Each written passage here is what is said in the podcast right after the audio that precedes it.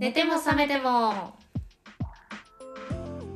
この配信は一般企業で働く独身アラサー営業ウーマンの高橋と向井が恋愛キャリア体のこと社会問題政治日常生活のことなど時には夢を見ながらまた時には現実に向き合いながら自由に雑談するトークプログラムです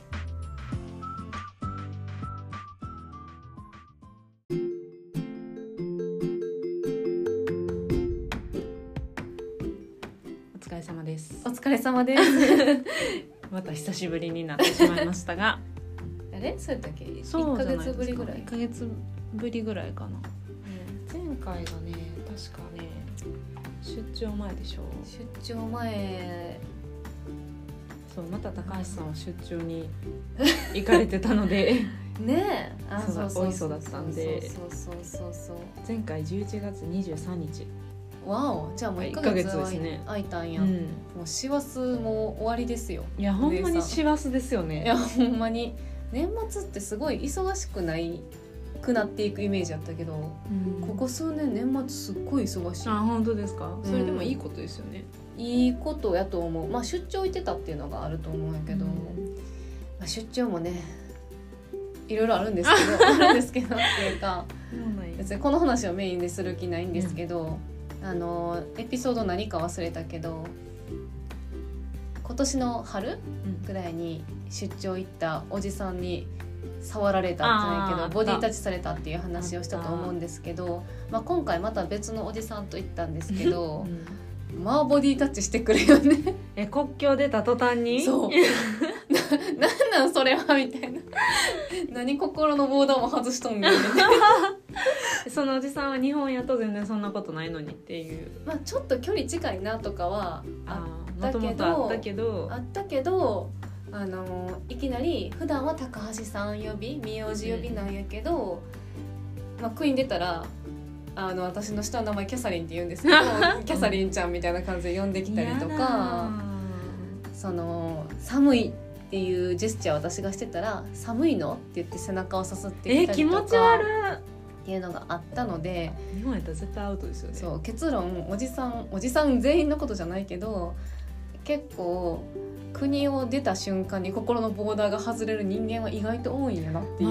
まあ、分からんでもないけど気持ちやっぱりうん。英語を喋ってる時の自分ってちょっと強気やったりし確かにません確かにとか、まあ、自分が喋れる他の言語とかもそうやと思うんですけど日本っていう国を出たり日本の中でも海外の人とちょっと英語とか中国語とかドイツ語とか喋ってるとちょっと私ディーバーみたいな そのなんていうんですかね。わかる。私が回すでここみたいわかるなわかる。ちょっと気大きくなるよそうなんですよ。わかる。だからあの、まあ、ハグとかもうん。日本のおっさんには絶対しひんけど、まあ、仕事仕事の人とは絶対しないけど、お客さんで来はったりとか、うん。パートナーの、まあ普段からやり取りしてる取引先の海外の方が来た時はもうお互い知ってる仲やから、うん。さよならのハグとかしません？それしてんの見てあ俺もやっていいんやっていうかまあ俺もやっていいんやっていうか俺もやろうってやってはるんやったらわかる、まあ、その気持ちは私もわかる、うん。周りがハグしてたら私もハグした方が逆にハグせん方が失礼なんかなって思うかもしれへんし、前の春行ったそのおじさんのところは一緒にカナダ行ってんけどそのカナダの訪問先の人たちはみんな私にハグしてきたりとか、背中トントンとかしてくるからそれ見てやらはったんはなんか今になっては分からんでもないなって思うけど、今回はその、まあ、アメリカに行ったんやけどその訪問先の人たちも日本文化すごい学んでくれてて、もう絶対にハグとかしはらへんうね、ん。う最低限最大限の体の接触でも握手なんやんか。うんやのにそれを見てたのになぜかおじさんだけはボーダーを越えてくるっていう謎現象久々の海外出張やったからちょっと 荒ぶっちゃったのかもしれない浮き足立っちゃったのかもしれないですけどやめてほしいですね。うん。でもそのおじさんと1年目の時に出張行ったことがあって過去に、うんその時は2人きりじゃなくってまた別の私の先輩うん。男の先輩がいた時やってんけど、なんかその先輩に言われて思い出してんけどそういえばあのおじさん前一緒に出張行った時も高橋の肩揉んでたよなって言われてえそそうやったっけ？と思って。でもそんな気もすると思って。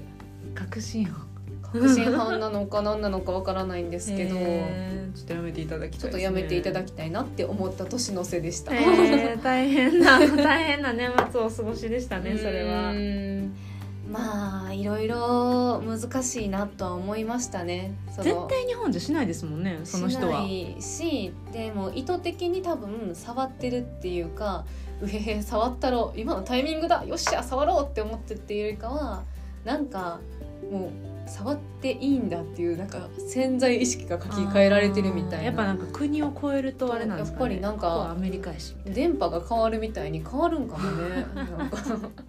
アメリカナイズしちゃうのかな。あそうそう。意識が。なるべく溶け込もうというまあっていう努力なかもしれないですよね。かなって思ったら注意できひんやんか、まあねそれはね、お前それちょっとあかんでって言いづらい言いにくいから。まあ、ただでさえ年次が上のそうそうそうそう先輩社員ですもんね。そうだからそれはすごい難しいなって思って年の瀬を過ごしてお疲れ様でございました。よくお帰りになりまして。いやいやいやいや。まあ あの出張そのおじさんと一人二人きりじゃなくてもう一人また別のヤフオクばっか見てるおじさんがいたんで。ヤフオクおじさんは全然無害だったんでヤフオク見てるぐらいで。よかったです。それはよかった。なので全然危ない目とかあのほんまに辛い辛いっていうか嫌な思いはしたけど辛い思いはしなかったかなって感じでした。なるほど。向井さんはどうですか？私は特に逆に私はうん全然忙しくなくてうん。年末になればなるほど暇になりつつあ暇って言ったらあまり良くないけど、まあ、仕事は落ち着いたかなっていう感じですね。うん。だからプライベートの方を充実させるようにうん。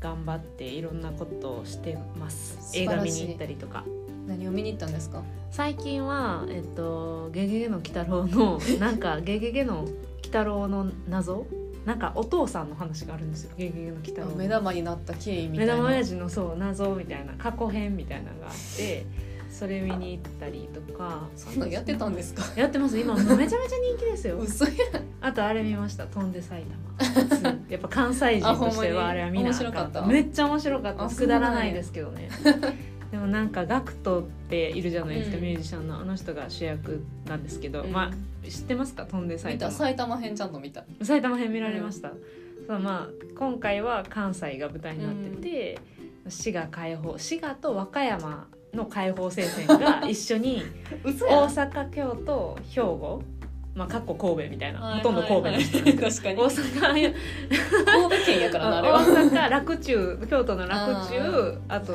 かっこ神戸兵庫と戦うっていう話。落外外されとんかい。そうそうそう。落京外都の落外はあの落外の人はすごい存在な扱いを受けるみたいなシーンはありました。なんかそう。埼玉編の埼玉みたいなそうそう。扱いやったってこと？そうですそうです。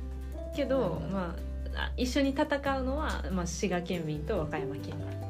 え落外の人の扱い落は外の人は一応京都府民として敵敵扱いなんで。かわいそう。そうそうかわいそう。めっちゃ面白かったです。ぜひ皆さんも見に行ってください。なんか関西だけその視聴率っていうんですかその映画動員数が関東の4倍とからしくて すごい滋賀はなん多分ほとんど100倍ぐらい。そう。400%とか言って。えー、でも和歌山も入ってるって知らんかったなね確かに琵琶湖より愛を込めてそうそうそうなんですよ。それ和歌山もちょっとバカにされてるよなもうすでに。でも和歌山はあまあ確かにね。和歌山はその関西圏で唯一 The most beautiful ビーチを持ってるみたいな、うんすごく白浜の綺麗うんな国がある最初そのあーでもこれスポイラーになっちゃうからあんま言わん方がいいのかな。でも和歌山にみんな憧れて和歌山を目指していくんですよ、うん。うんうんだから最初すごいこう優遇っていうか何ですか、はい。和歌山すごいみたいな 描写があるんですけど、蓋を開けたらそこはすでに大阪になんか毒されてたみたいな。そうその節はあるよね。そう。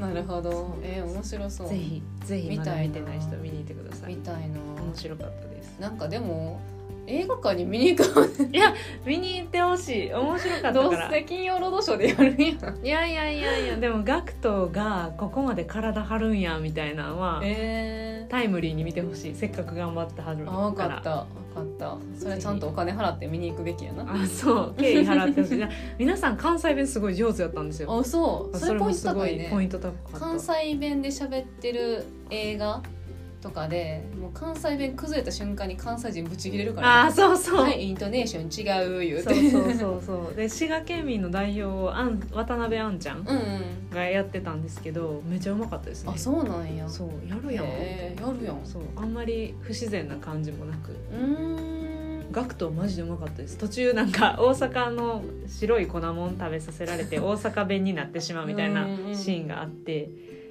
関西弁になってしまうみたいな。発話が全て関西弁になってしまう埼玉県民たちがいたんですけどガクトめっちゃうまかったです。あそうまあ、なんや、ガクトは一部噂によると滋賀県民っていう噂もあるからほんまは沖縄出身じゃないか滋賀出身やみたいなのもあるからもしかしたらあの普通に喋れるのかもしれないですけど。まあ言うて沖縄も滋賀もでかいみ水があるっていう面では一緒やからな。あんまり嘘ついてないかもしれない確かにまあ私らもほぼ沖縄やからな。あー滋賀県民ほぼ沖縄県民とほぼニアリーイコールやから。そうそうそう。そうか。まあでも楽しそうで。そうより。はい。元気にやっておりますので。はい、そうですね。じゃあまあ今日多分年内最後の配信になると思うので、まあ今年1年のざっくりの振り返うんうりんと、あのー今年の年始に2023年はこう生きるみたいな目標を 立ててたと思うんですけど、まあ、そのレビューもねまあ私は正直覚えてないですけど、ちょっと覚えてないですけど やっていこうかなと思いますす。お願いしますはい、お願いします。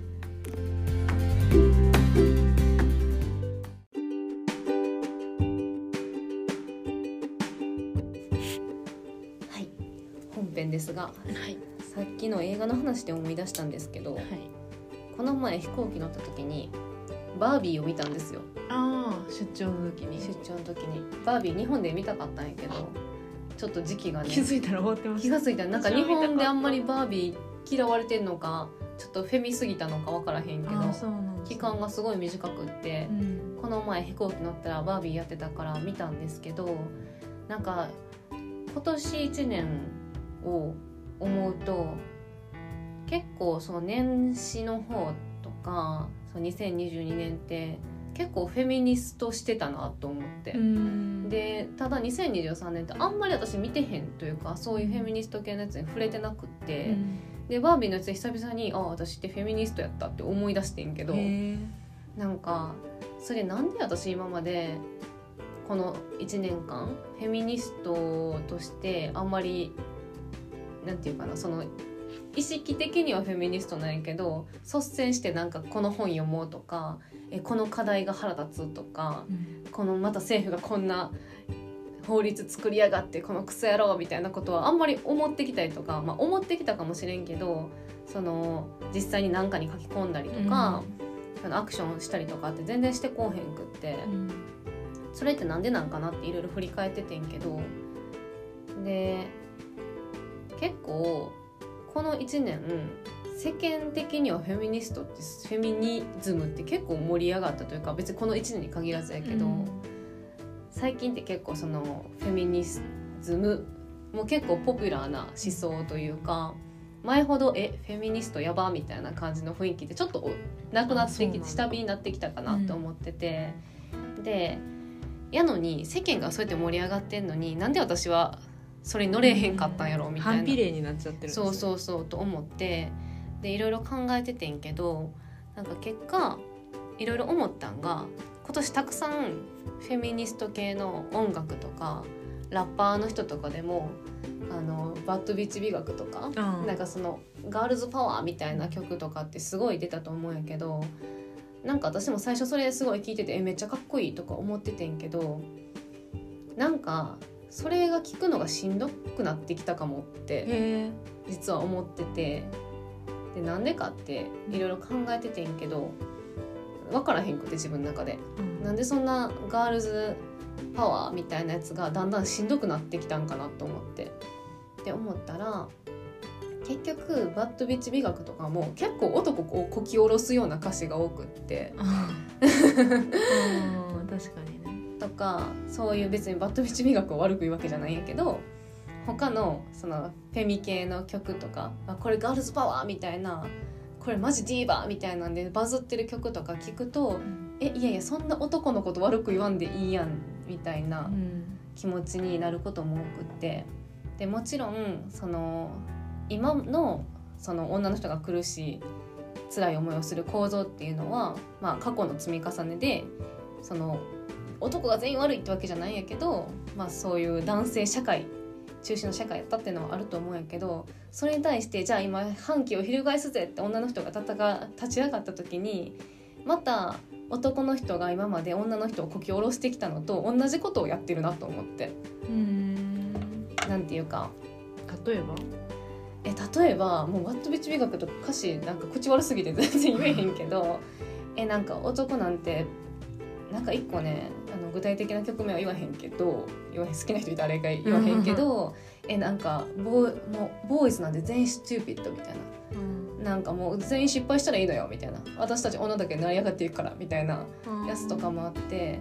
えでもなんかそれって今まで私たちがされてきたことと一緒じゃねって思ったりとかしてなんかまたこれ男 VS 女になってる気がすると思ってなんかそれがだんだんちょっと世間の盛り上がるなんか男なんていらねえみたいな そういうのがしんどくなってきたんかなって思ったっていうのがここ最近のへー1年間の振り返りのファインディングです。へえそうなんや、まあ、これをみんなそのフェミニストの人はどう思うか分からへんけどでも結局フェミニストって別に男を下に見るとかなんていうか男の地位をその下げ下げるというかなんていうかな。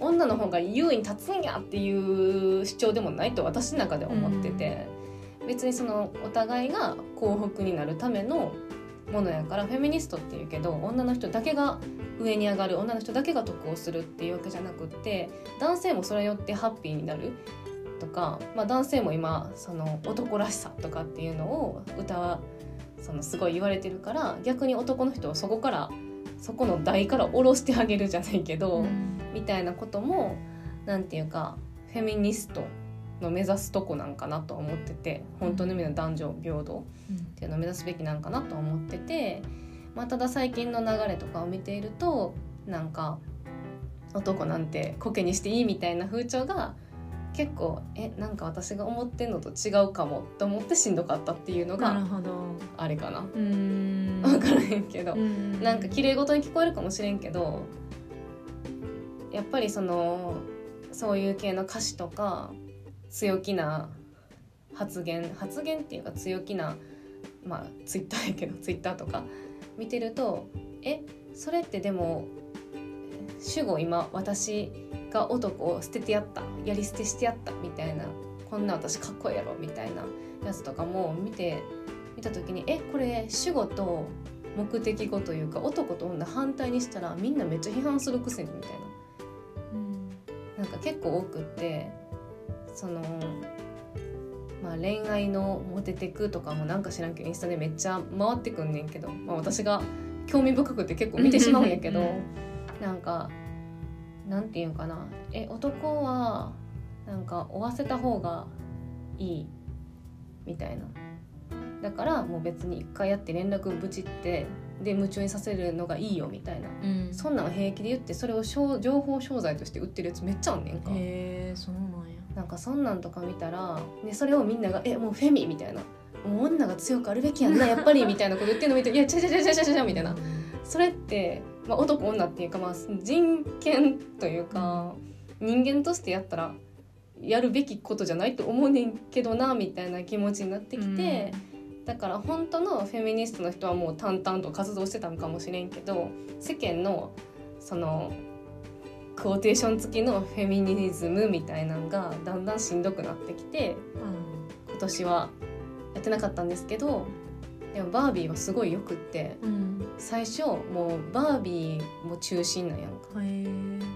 あこれなんかスポイラーになってしまうけどでも結果的にはそのなんていうかなんていうかまあケンっていう、まあ、ボーイフレンドがいるわけよバービーには。でなんかそのバービー VS ケンみたいなその構造になったりもすんねんけど一瞬。なったりもすんねんけど結果は結構その私が思ってるフェミニズムに落ち着いたみたいな結論になったからすごい見てて気持ちよかったしうんうんなんかあこれよこれみたいな。フェミニズムってこうよみたいな。そうみたいな気持ちになってなんかそんだけそういうガールズパワー過去コーテーション付きみたいなことに盛り上がってる人たちがバービーで盛り上がらへんかったんてえなんか結局こいつ男にこびてるやんみたいな感じで思ったからああそうなんですね。バービーの日本の公開日は少なかったのかもしれないと思って。そういう分析をされたってことですね。と思ったっていう。えーまあこれが短かったんですね。そもそもあんまりそこ分かってないけど。2ヶ月ぐらいじゃん知らんけど。かあんまりだその反響が少なかったってことか。うんかもしれへん。興味を引けなかったのかもしれないですねあんまり宣伝もやってなかったしまあ多分バービーが流行らへんかったに流行らへんかったのいろいろ問題があって他にも。バービーがそのプロモーションの時に原爆のなんかな、うん、ちょっとあんまり覚えてへんけど。ツイッターでなんか言っちゃったんですよね。とかして炎上したりとかしてたからってのもあると思うけど、ね。キャンセル、キャンセル行為やったのかもしれないですね。そうそうそう。不買運動みたいな。まあとは思ってんけど私はこの1年間ポッドキャストの収録とかもしててもあんまりフェミフェミしてなかったなって思って、うん。なんかなんでなんかなって思ったらそういうことがありましたっていう、話です。うんちょっとしんどいって思ってた時期があったってことですね、まあ、ちょっとトゥーマッチというか。まあフェミニズムっていう言葉が一人歩きしすぎて、違うのにほんまはそれってフェミニズムの本当の目指してるとこじゃないのに拡大解釈でそうそうそう乱用するいろんなギャング姉ちゃんたちがいたっていうことですそうね。そうそうそうそういうギャルズが多すぎてギャルズがちょっとそうあの熱くなりすぎたんそうそうかもしれない勘違いギャルズが多くてちょっとしんどかったなっていうことを思いましたっていうのが1年の振り返りですなるほどありがとうございます。そうかなんかフェミ活動というかしてました活動はまああんまり変わってはないと思うんですけどうんでもツツイッターを見る頻度が増えてしまったことによって私的には。あそう？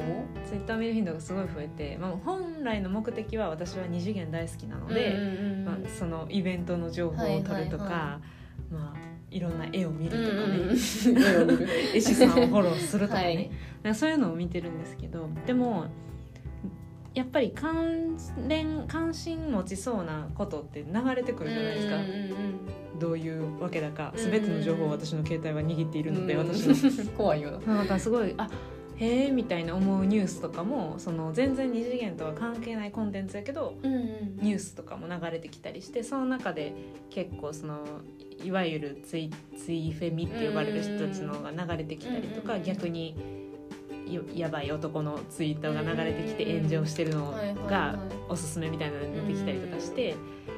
でやっぱり見ちゃうとそれが社会の全てというかなんあかーこんな社会って汚れてんねやうん。みたいな気持ちになっちゃうけどうん。でそれでしんどくなるのもさっき高橋さんがおっしゃってたのと多分ほとん。ど同じで私もうわーって思っちゃう時もいっぱいあるけどでも気づいたというかこの話を私のパートナーにしてで彼はツイッターやってないんですよ。ね。やってなくてでもツイッターでこういうの見てたらすごいもうなんか信じられへんくなる男の人とかうん女の人とかみたいな話をした時に、いやでもそれってその現実とリンクしまあね。してなしてるってわけじゃないでしょ？みたいなそのうんツイッターにそういうふうにかい喧嘩腰な言葉とか、荒れてる炎上してるツイッターについてるリプライコメントとかうん書いてる人ってほんまにツイッターの住人というかそのわかりますか？その日常生活でそう、ん。日常生活で隣に座ってる人かもしれへんけどでもその、そうじゃないうん。でしょ？みたいな、うん。もしかしたらそうかもしれへんけど、うん。でもそんなことないでしょ？みたいな、うん。ほんまに結構そのネット住民というか、うんかぶりついてそういう情報ばっかりをこう、はい。日常の生活の糧にしてるような人たちがやっぱりそのなんていうのかな心をこう揺らがせるような言葉遣いで、いろんなことを好き勝手書いたりすると思うし、まあ、何が彼が私に言いたかったかっていうとそんな絶望すんなよみたいな。なんかそんな人ばっかりじゃないってみたいな。に。それが世界じそうそうそうそう。って言われてそれはすごい励まされたというか確かになんかツイッターの世界の情報を全てせえって思うのは違うなって改めてこう危ねと思って。うんだからそっからはなんか結構こう割り切るようにして目に入ってもなんかこうそれをにイントゥしないうん。みたいな。あーそれ大事よね。は気をつけるようにはなったかな。いやほんまになんかすごい身に染みました今の話。うん、なんか多分でもすごい気持ちはわかるというかそのなんか信じちゃうやん。で何回もそれ流れてくるやん、うん。洗脳されてるんかもしれんよな、うん、なんかこんなにひどいことが起こってるなんてって、まあうん現実あると思うんですけどあ実際あるから流れてくるんやと思うけど、ん。そればっかりが世界じゃないというか、ね。じゃなくて逆にアップロードアップそういうツイッターの中で流れてないだけでう、ん。いっぱい幸せなことは世の中に起こってるっていうのも覚えとかなあかんなっていうふうに思っ確かに。たバランス取らな自分でって。確かになんかすごいそれで私メンタルダウンしちゃうというかさ特に私なんでか知らんけどそういうの別に見始めてた覚えもないんやけどインスタのおすすめみたいなとこにその男のし恋愛心理みたいなのとかめっちゃ出てくるやんか見てもないのに。でどんなん書いてあんやろうと思って見たりとかしてるとその最初の表紙サムネイルっていうかな？のとこでなんか男はえ男が女を抱いた時本命にはこれする。遊びにはこれしないみたいなやつとかもあるやんか。あん。なん見たらえ？本命じゃないのに抱いてんのキモみたいな。ななんかでもえ？でそういう人たちとかって結構フォロワーいたりとかするから謎誰こんなんが信じいやそうやね。こんなん信じてる人いんねやみたいな、うん。えそんなんこんなんで女の子がそうメンタルダウンというかえ？私これされてない私のこと遊びってこと？みたいなしょうもない風になって落ち込むのも嫌やし私的には結構もうそれがそういう風な影響を与え与えられてきた側やから過去に。結構あでもなんていうかな。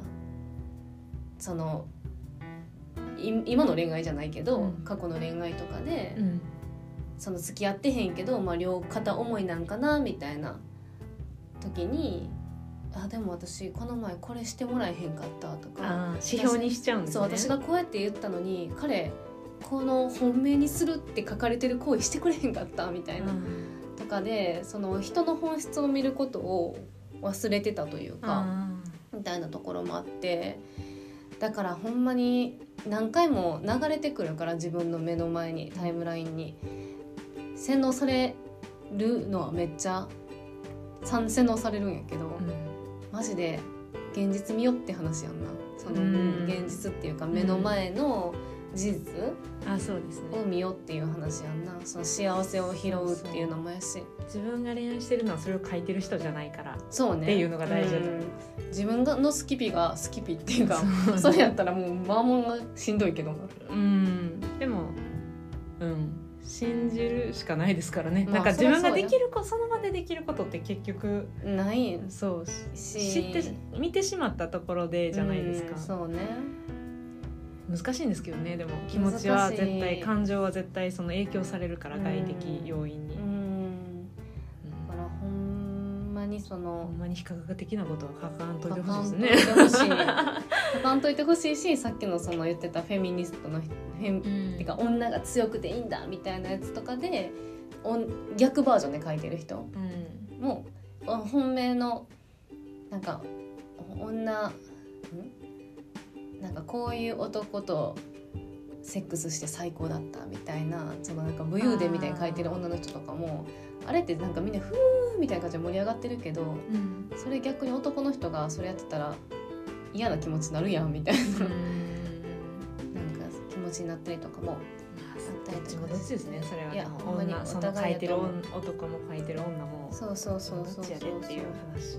そうね。書いてない女と書いてない男同士で幸せになったらいいですからね ほんまに。そうね確かに。思いますね。確かに。そうだよねっていうことを思いました。なるほど。それが今年の振り返り。振り返りやしさっき向井さんが言ってた幸せなことに目を向けるっていうのも大事やなっ大事ですてねめっちゃ。思いました、えめっちゃそれ思いますよね。うん。この年になってからなのかわかんないですけどうん。私は多分一回その何メンタル病んだ経験からなんか食欲があるってなんて素晴らしいんだろうみたいな気持ちになってご飯痩せたいって思ってた時もあるし、なんかなんでこんなに食欲止まらへんやろ自分みたいな食べ過ぎて自分のこと嫌になるみたいなのあったんですけど、今は逆になんかその病気の時はほんまにご飯食べる気起きひんくて怖かったんですよ。逆に食べれへん自分が怖いみたいな。でもまあ、今元気になって食欲も湧いてきて普通にお腹鳴ったりとかして、うん。で美味しいものを美味しいって思えるのがすごい幸せって今思うようになって。ね。だから土日とかもお出かけして美味しいもの食べに行ったりするのがうん。もう今めっちゃ楽しいんですよね。素。晴らしい。うん。当たり前をね。まあなんか失ってから気づくのもあれなんやけど、うんそうなんですけどね。当たり前やと思ってたけどでも大事人間的に生きるっていうのができてるってすごい幸せなことなんやなって最近は思いますそうね。まあなんか性格悪いかもしれんけどなんていうか自分がもうほんまに無理私なんて超不幸って思ってる時とかに「いやそんなこと言うのアフリカの子供たちは」みたいなこと言われても「いやそれと今の私の話関係ある?」みたいな。な。気持ちになっちゃうけど、うなんか自分の中でのその当たり前が失われた時とかうんって、結構そういうの実感するよね。そうですね。うん、確かに。まあ、1年の振り返りでいくとあと私はでも多分達成できてないなって思い出してるのがなんか多分7キロ走れるようにするみたいな言っちゃったんですよ言ってた。けども今その忙しくなったタイミング言ってメンタルやむ直前ぐらいからもう走れてなくってずっと最近、うん全然できてないからさ何ヶ月？9月ぐらいから9月後半ぐらいから走ってないから1011 3ヶ月ぐらい走ってへんくてう、ん。なのでちょっと去年今年の初めに今年はこれやりますって言った一つはもう未達成ですね。他なんか覚えてる？他何やったっけな？感謝の気もええ何やったっけあ一日一回人褒めるみたいな言ってなかっ言った気がする。たなんか言ってた気がするけど多分できて うん。まあ人生って計画通り行くもんじゃないから。まとめるとそうやけどなそうなんかだって私はメンタルをやむって自分で思ってなかったからうんそこを入れてなかったですもんねその抱負発表した時。あやまないってこと？もしかしたらメンタルやむかもって思いがなかったからなんかそう絶対今のテンションのまま生きれると思ってたけど、うんうんうんれますわなよって言えばああまあね、まあ、私も覚えてないんですけどなんかそのグダグダになった期間ってほんまに何もやる気が出えへんというか、普通に食べその食事すら食べるの大変なんですよ、うん。やしお風呂入るのも大変なんですよ、入るのめんどくさい。入らなあかん。入らなあかんみたいな、あーしんどい。入んの動くのみたい。な感じだったんで、前までは生理カップを使ってて私はエコな女になると思って、生理カップをずっと使ってたんですよ。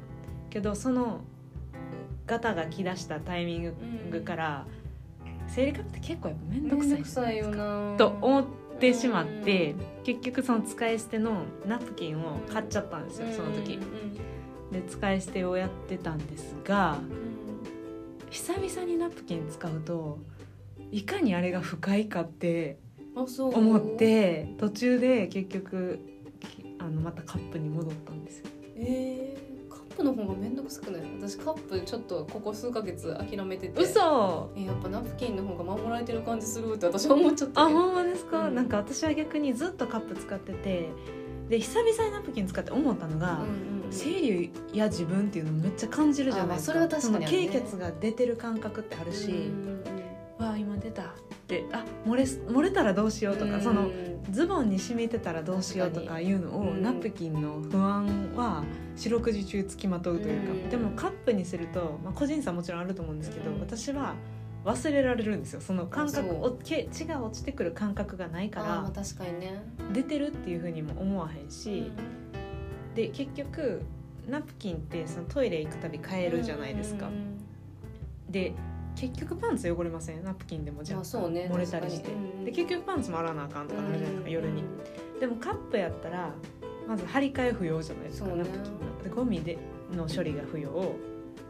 だから週に2回ぐらい生ゴミの日とかにうん。出さなダメですけど、うん。ナプキンとかも。あの集めるのもちょっとだるいじゃないですか、うん汚いし。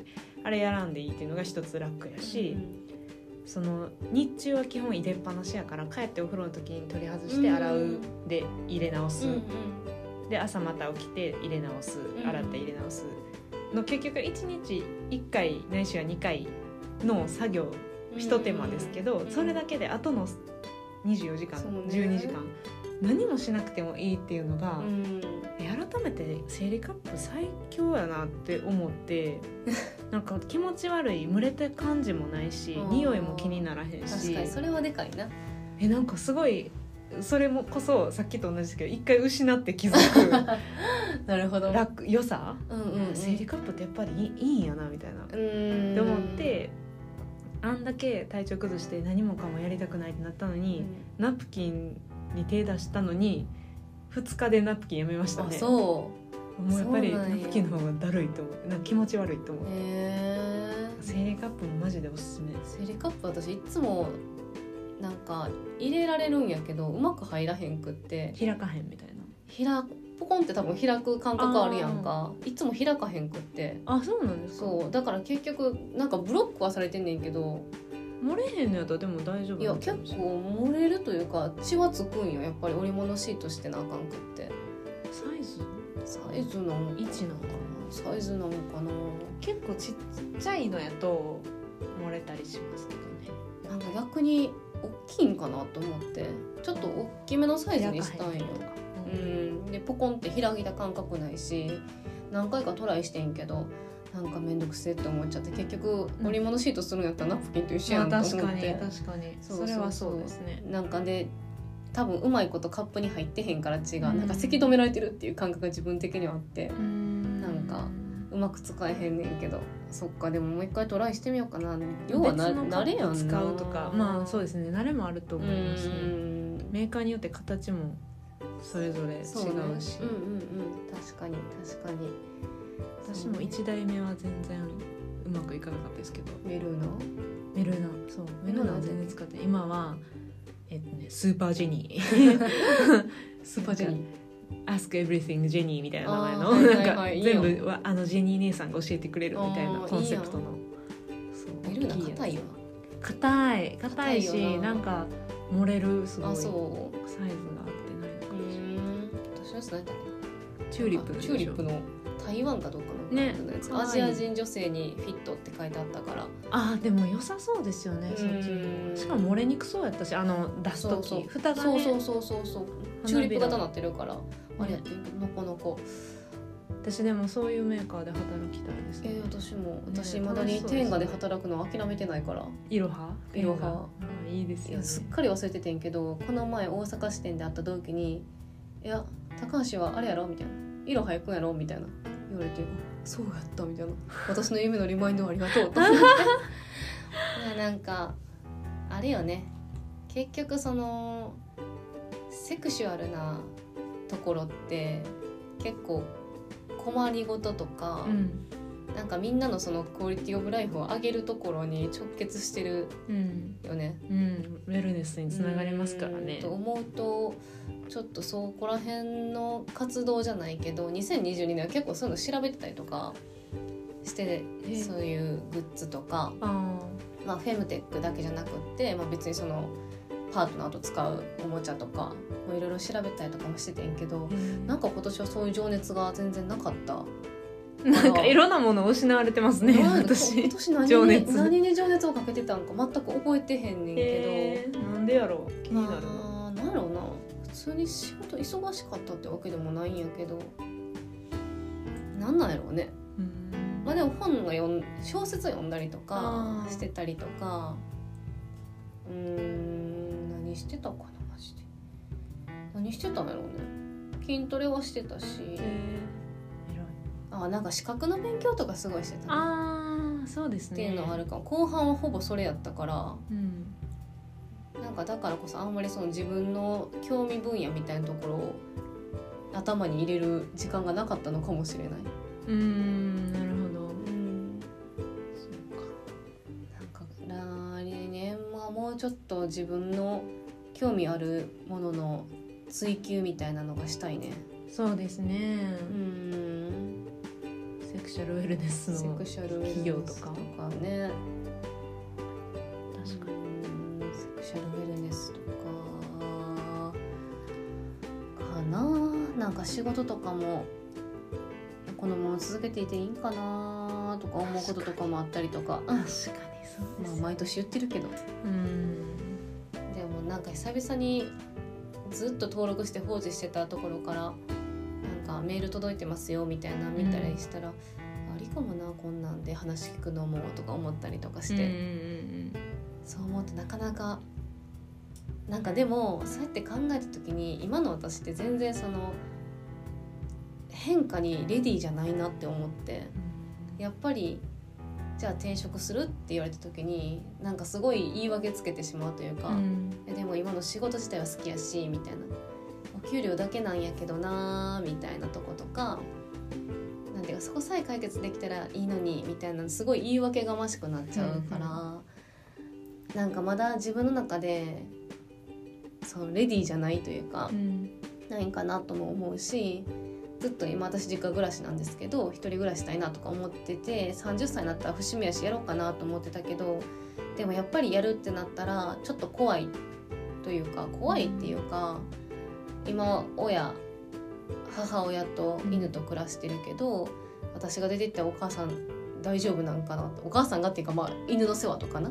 お母さん一人でしなあかんしそこら辺とか大丈夫なんかなとかいろいろなんかそのやらない理由をすごい考えてしまってて。うん。だからなんか今はその自分自身がそういう変化を受け入れる体制じゃないのかなとも思うし。うんでもまあ変化する時って絶対怖いものは怖いからうん。今やったらこの怖さに立ち向かえるって思えるタイミングが2024年にあればいいなとは思う。なるほど。うん。まあタイミングは人それぞれ違いますよね。う多分ん降りかかってきたチャンスに手を伸ばせるいつでも手を伸ばせるような状態でいることが大事ですよね。いやほんまにね。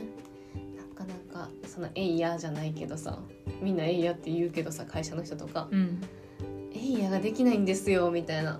うんうん。とことかもあって。まあ確かに。まあ怖いのもわかりますすごい。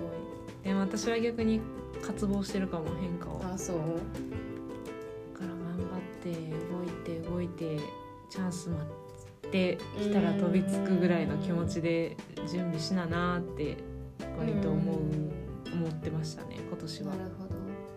2024年どういう人間になりたいですか？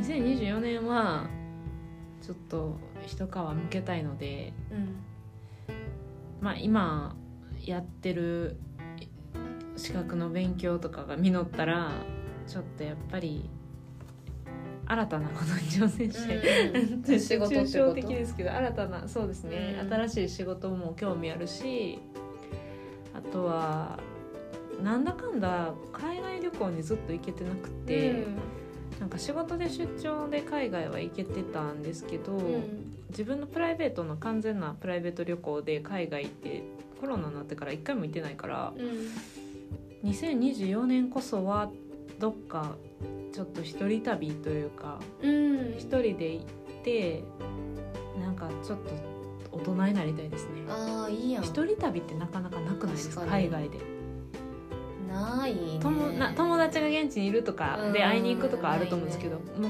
う2024年の私の目標としてはちょっと自立。うんうん自立です。うんいいやん。まずは海外旅行。え海外とかの山とか歩いたらなんか月並みやけど人生変わるで。ああ変わりそう。なんか一回学生の時に私が留学してたとこ中中西部でもないか、まあ、西海岸なんやけど西海岸よりちょっと陸地の方なんやけど、そこに行くまで結局西海岸ロサンゼルスで飛行機降りるし、まあ、友達にその留学先に会いに行く前にカリフォルニアのセコイア国立公園っていう世界で一番大きい木があるところ一人で行こうと思って一人で行ってんけどなんかすごいアドベンチャラスやったというか、すごいなんかワクワクしたしいいですその時全然お金なかったから w i f i とかも借りていかへんくって電波とかも全然なかったし安宿取ったから宿の w i f i も全然使えへんくって、うんもう全然その電波断絶状態やってんけど、うん。すごい楽しかった。うん。しなんかそれを成し遂げたっていう自信になるすごい。に確かに。そうそれを味わいたいんですよね、やったったっていうな。私できるやんみたいな。うんうんうんうん。海外行きたいな行くんやったらどこなんですか？行くんやったらベトナムか 台湾か割と日本語通じるっていう。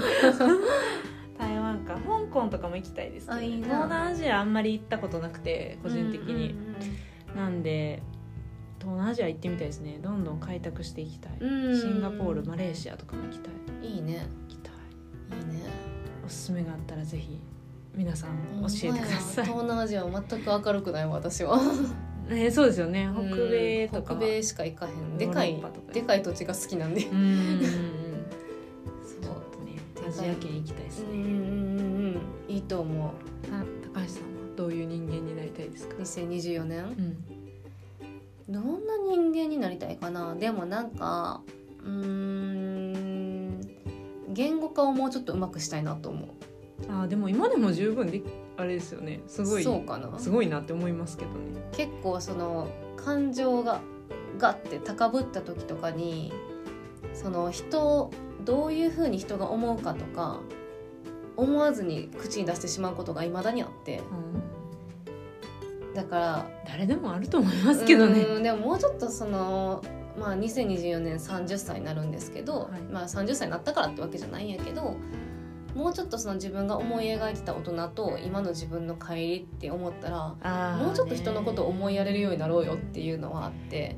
なんか変わります変わるっていうかびっくりしますよね。自分が高校生とかの時28歳29歳30歳とかの女性ってもっとなんかメイチャーないやほんまに。なんか中身もすごく大人になるって思ってたけどうん実際中身自分のまま年齢だけ更新されてますよねマジでもう5歳の時にポポちゃん人形抱っこしてた時の自分が何も変わってないと思ういねんそれはないと思うけど。何も変わってない。いやポポちゃん人形は言い過ぎてるかもしれんけど大学4年生ぐらいから何にも変わってない気中がして。そうそうそう。見た目は変わっていくのうに、ん。なんていうかまあそのギャップ自分の理想とのギャップはいっぱいあって、うん。まあ、その収入面とかでもやし、えもうちょっとその別にブランド物が欲しいってわけじゃないけど質にこだわって買い物ができるようになりたかったとか、その理想で言うとねうん。とかいろいろあるやん。ででもなんか一番その、まあ、ブラン収入とかもどうしようもないからさ割と。うん。今自分が選んできた職業なんやからって思うけど、まあ、一番自分の中でできてへんなって思うのがもうちょっと人に気を気を使うというか人に優しくしたい、うんし十分優しいと思いますけどね。うん、自分でも優しいなと思うけど 思うけどなんていうかその私の優しさって多分ほんまのうーん怒らへんとかうん。やすなんていうかなみんなに嫌な気持ちさせへんとか、っうんていう多分優しさやと思うねんけど、人を叱ったりとかいやそれはなんていうかその人のことを思っていい私が言いたくないなっていうことも言えるような優しさを身につけたい。と思う。なんていうか別に具体的にそういうことがあったわけじゃないけどなんか私いつも人の話聞いてる時とかになんかアドバイスしなとか思思ってる時とかもえでもなんていうかこれ言ったら傷つくよな。でも言った方がいいんかな。うーんまあ傷つかへん方で言っとこうみたいな。うん自分の中のせめぎ合いとかが結構あったりとかしてて。だからまあなんやろうな。嫌われる勇気じゃないけど。なんか耳障りのいいこととかとかまああとは別になんていうかな。嫌いな人とかまあ嫌いな人っていうかまあちょっと苦手やなとか今喋りたくないなっていう人とかもまあいるじゃないですか会社とかで。うん。その友達とかさやったらまた違うけど、うん。会社やとやっぱそういう人と絡まなあかん時とかもなんか私は多分飲みその人に反省させる機会を与えずにあなたの全てを受け入れますよみたいな顔をしてしまってるからさっき冒頭で喋ったおじさんみたいにうん。触ってくる人が絶えなかったりとかするんやろうなとは思って、まあ、それは私のせいじゃないけど、うん。でもその人のためにも言ってあげた方が、うん。それちょっとアメリカだからって触らないでくださいねって言ってあげた方が彼のためやったんかなとも思うしなんかそういう強さは欲しいなとは思います。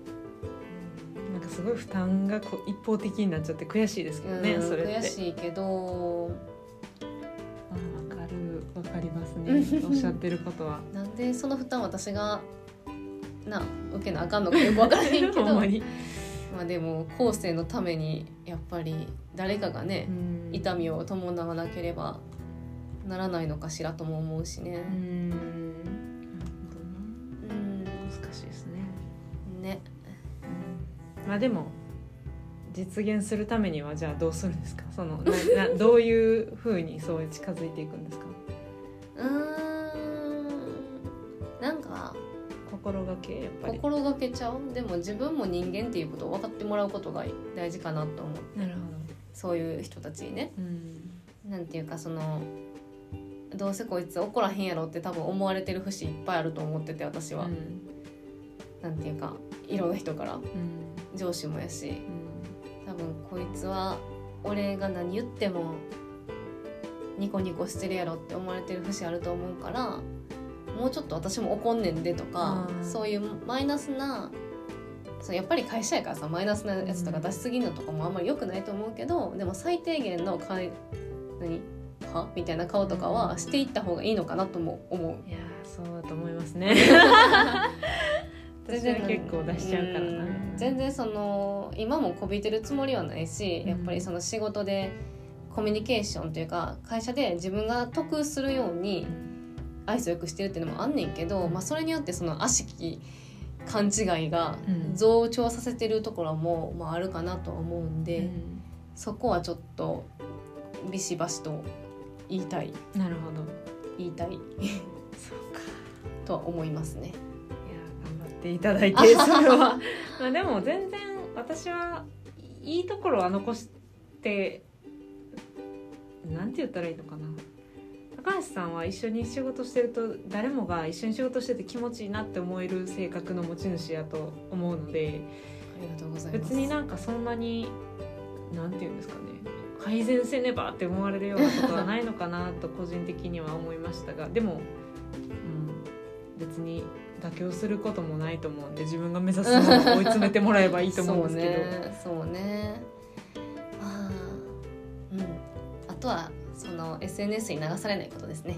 まあそう。そうですね。それはみんなそうですね、うんうんうん。うんね。信じちゃいますもんねすぐ。そうね。まあでも年末やし SNS 見る機会多いと思うけどうん。なんかクリスマスとかも港区女子とかが何やったっけ？ロブションとか連れてってもらったりとか ハリー・ウィンストンもらったりとか。ハリボテのね承認欲求の塊みたいなのに、めちゃめちゃでかいバラの花束もらったりとかうん、してちょっと心が揺らぐこともあるかもしれませんけれども。気にしちゃダメです。気にしちゃダメです。そんなんまがいものなんで、まがいもんです。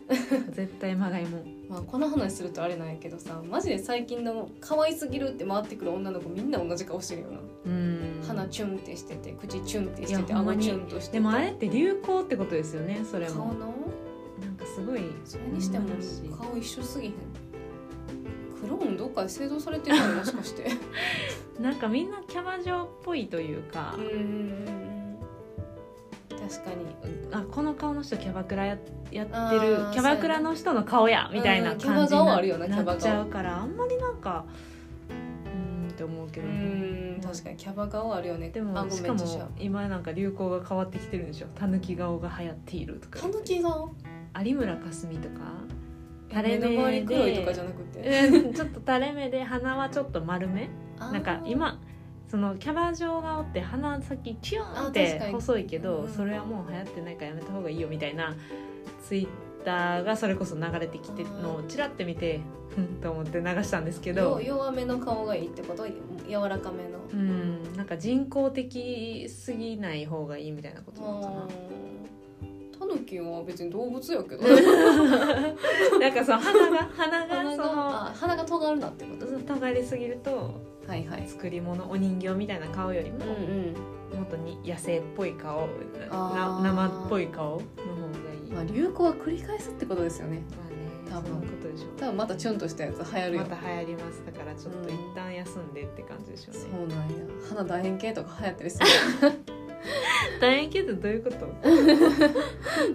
どういう楕円形？横に楕円形やったら結構アンパンマンみたいなあ花ってそうそうことですか？そうそうそうそう。もう流行りもあるんじゃないですかね。うーんなんか顔顔問題ね。ちょっと話長くなるけどさ自分の顔最近変わってきたなって思うことない？ある,、うん、あるかな。あります私めっちゃ日によって顔違うねんけど。でもそれ前のポッドキャストでも言ってた言ってた？マジ？言ってた。もうこうやってまた同じこと言う。から好きになれへんみたいな。じゃあ何やったっけな？今日コンディションあそう。最大最善を出してしまったらそれを満たせへん時がしんどいって話や。ったかな。なんかおっしゃってましたよ確か。まあでもそれも自分の中の基準があって、あんまり他人には結局分からん際やったりするしますよねねみたいな話をした気がする。確かに。言ってました。なんか最近あれ出たらしいですよね。あの反転する鏡。えもうそんなんやめてほしい。だから他人からどう見られてるかが鏡で分かるえそんなんやめてほしい。が出たからそれで目を覚ませみたいな免許証の写真と同じ顔が人に見えてるってことやろあまあそうです。だ客観的内亀じゃなくて外亀の状態の鏡。あるんですって。でもメイクの練習になるからいいらしいですけどね。確かに。最近メイクアップアーティストの YouTube とか結構見ててさああ面白い。なんとか披露みたいな。小田切ヒロ。めっちゃ好きなんやけど。面白いですよね、うんいい。なんかああやって美しくなる努力うん。をすることって素晴らしいうん。なとは思う。なんていうかその流行に流行の顔はいろいろあるけどなんかああいうので見てみんながなんかコメント欄いつも読むねんけどなんかこれできてなんか今日いい感じって会社で言われましたみたいな。あこういうのが見たかってんこういうのがみあたいな。なるほどなるほど うん、みたいな気持ちになったりとかして。あ。プライスレスなそう。なんかそうそう。あこうやって人の自信がそう人が自信が生まれてる瞬間が見るのがすごい好きで。なんか自分もそうやって自信を獲得していかななっても思うしうーん最近の顔私あんまり顔コンディション良くなくて疲れてるなって思うんやけど自分でも。疲れてる時はねるクマができたりとか、し全然その顔の張りの治療とかも昔行っててんけどうん。最近全然行けてへんからああーちょっとなんていうかそういうのでまた余計ストレスたまるっていうかあー針もいけてへん自分のこと大切にできてへん自分なんてもっとあかんみたいな思っちゃうけど まあうまいこと、まあ、なかなかな四六時中私最高に可愛いからって思えへんかもしれんけど。ーいやマジででも可愛いって言ってほしいですよね。言ってほしい。言うべき。なんか周りの人が。うん、女の子みんなに。いやほんまに。まあ逆もしかりですけど、ん。多分女の人も男の人にかっこいいって言った方がみみんなかっこよくなってくんちゃうかみんなそうなるよな。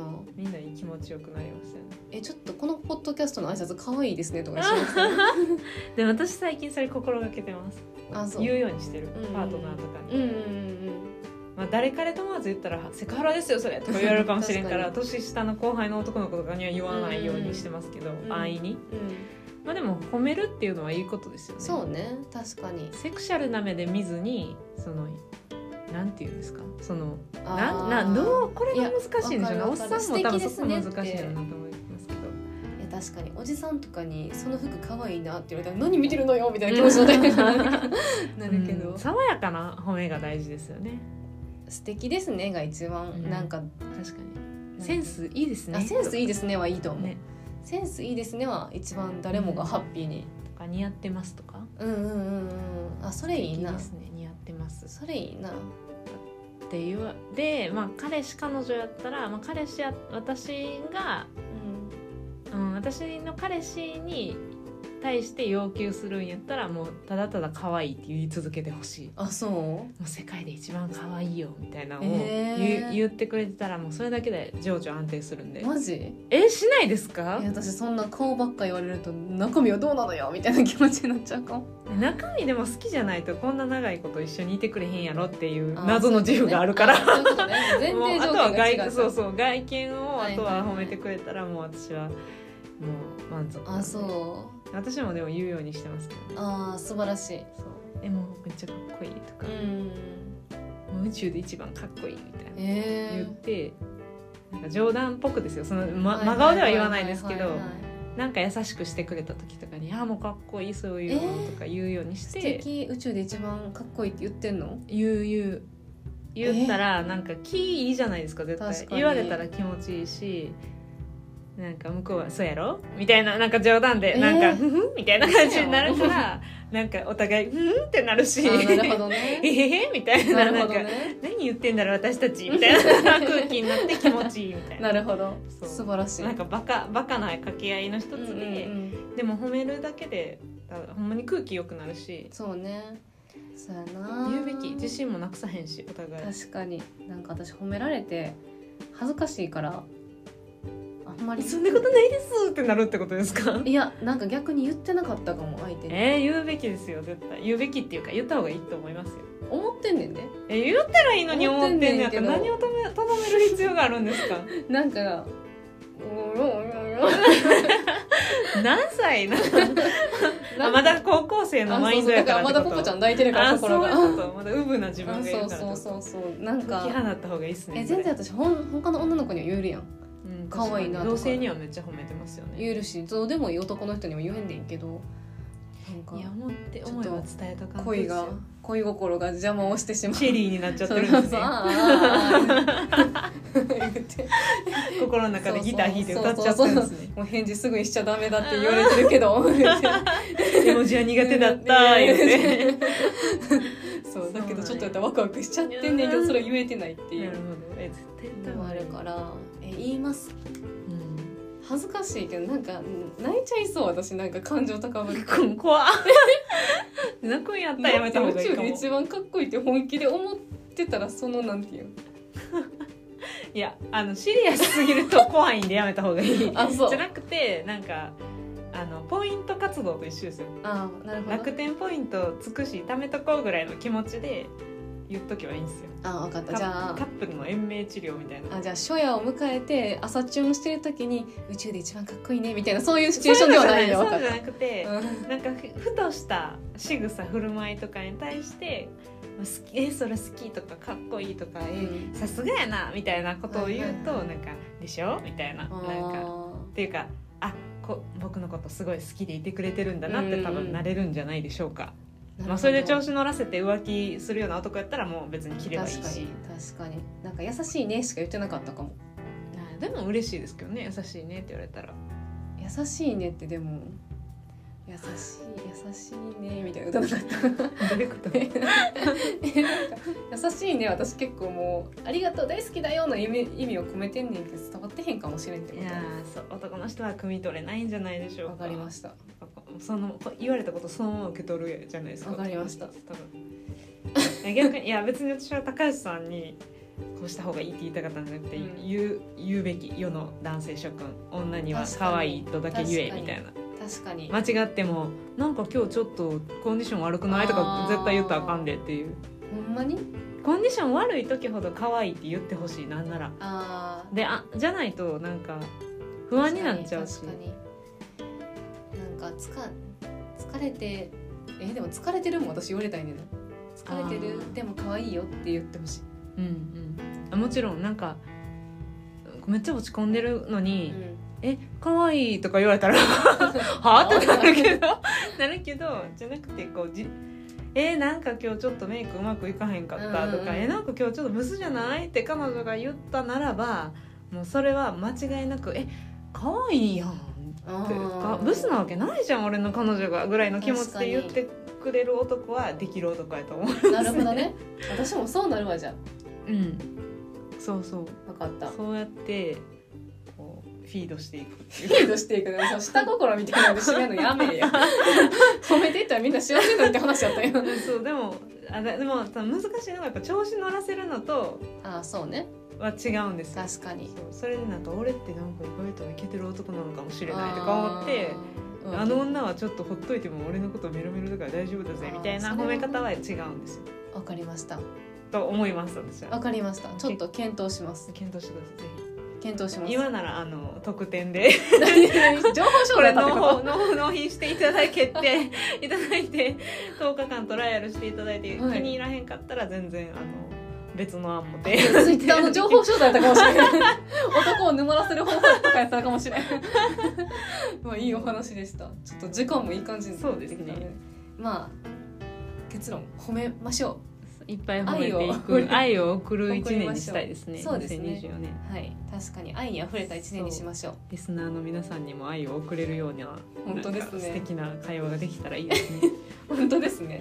てか一回ぐらいマジでゲストを参加してほしいな。うん。聞いてる人と会ってみたいですね。誰が聞いてるのかちょっとそうそうあのランンキングじゃないけど何だっけ。まとめ？まとめ？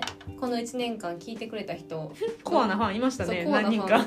私らのポッドキャストが1聞いてる？最も聞いてるポッドキャストやった人9人ぐらいだよな、いた。素晴らしいですね、うん。ぜひあのオフ会を。ほんまに。ほんまに。ちょっと悪いけど琵琶湖でになるけど。東京の人とか申し訳ないですけど。ということでやりますはい。赤こんにゃく食べて。そうですね。船寿司食べましょう。船寿司ぐらいやったら用意できるかもしれないです、私赤こんにゃく用意するんで 本当一年間ありがとうござありがいました。とうございました今年も。ねなんだかんだ一年間続きましたね。そうですね1年以上続いてますよね。うんなんかね1 1月からが一ヶ月間ぐらい間空きながらもそうですね何気なくお互いどちらともなくやりますかそろそろみたいな。そうそう感じで。そうですね。まあ、こんな感じでゆるくね続いていけたらいいですよそうねですね。はい。また次回。はいあ取れたまた次回もよろしくおはい願いします、じゃあ皆さん今年もお疲れ様でした。良いお年を。そして新年。新あほんまやほんまや。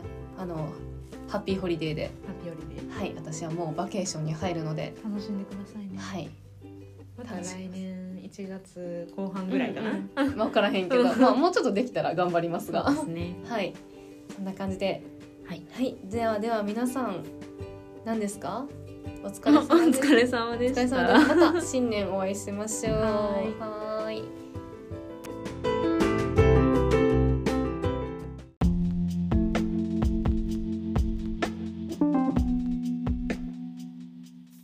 皆さん、今回の寝ても覚めてもいかがだったでしょうか？感想やご意見お待ちしております。それではまた次回お会いしましょう。おやすみなさい。おやすみなさい